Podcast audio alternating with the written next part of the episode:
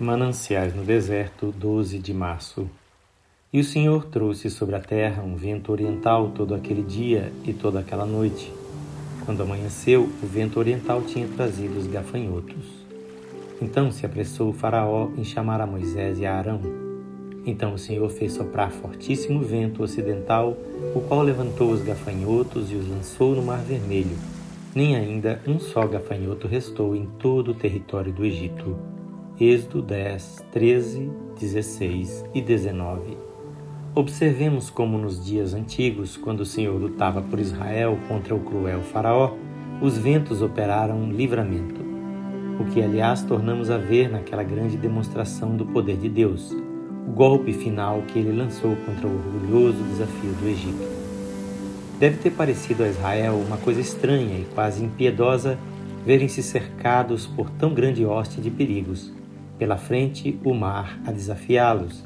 De cada lado, os picos rochosos, tirando-lhes toda a esperança de fuga.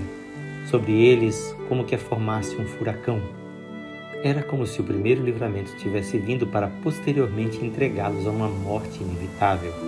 Para completar o terror, ergueu-se o grito: Os egípcios vêm vindo atrás de nós. Quando parecia que haviam caído nas mãos do inimigo, então veio o glorioso triunfo e vieram os ventos e afastaram as ondas, e os exércitos de Israel avançaram através da vereda aberta no grande leito do mar, tendo como abóbada protetora o amor de Deus.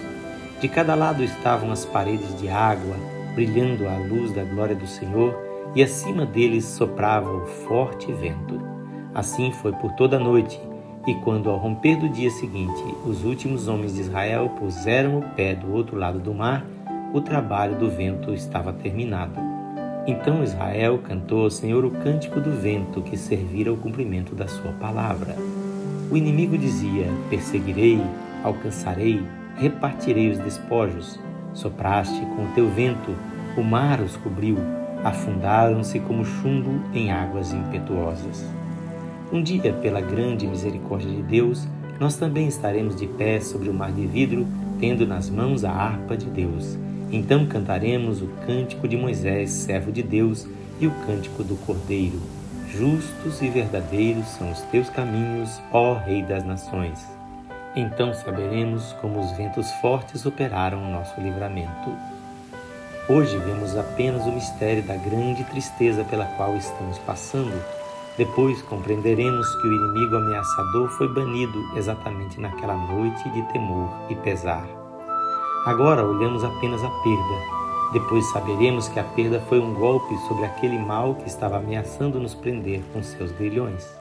Hoje estremecemos ante os ventos sibilantes e os trovões que rugem. Mais tarde veremos que eles afastaram as águas da destruição e nos abriram o caminho para a terra da promessa. Ele voa sobre as asas do vento. Esta leitura do Mananciais no Deserto é feita por seu amigo Pastor Edson Grando.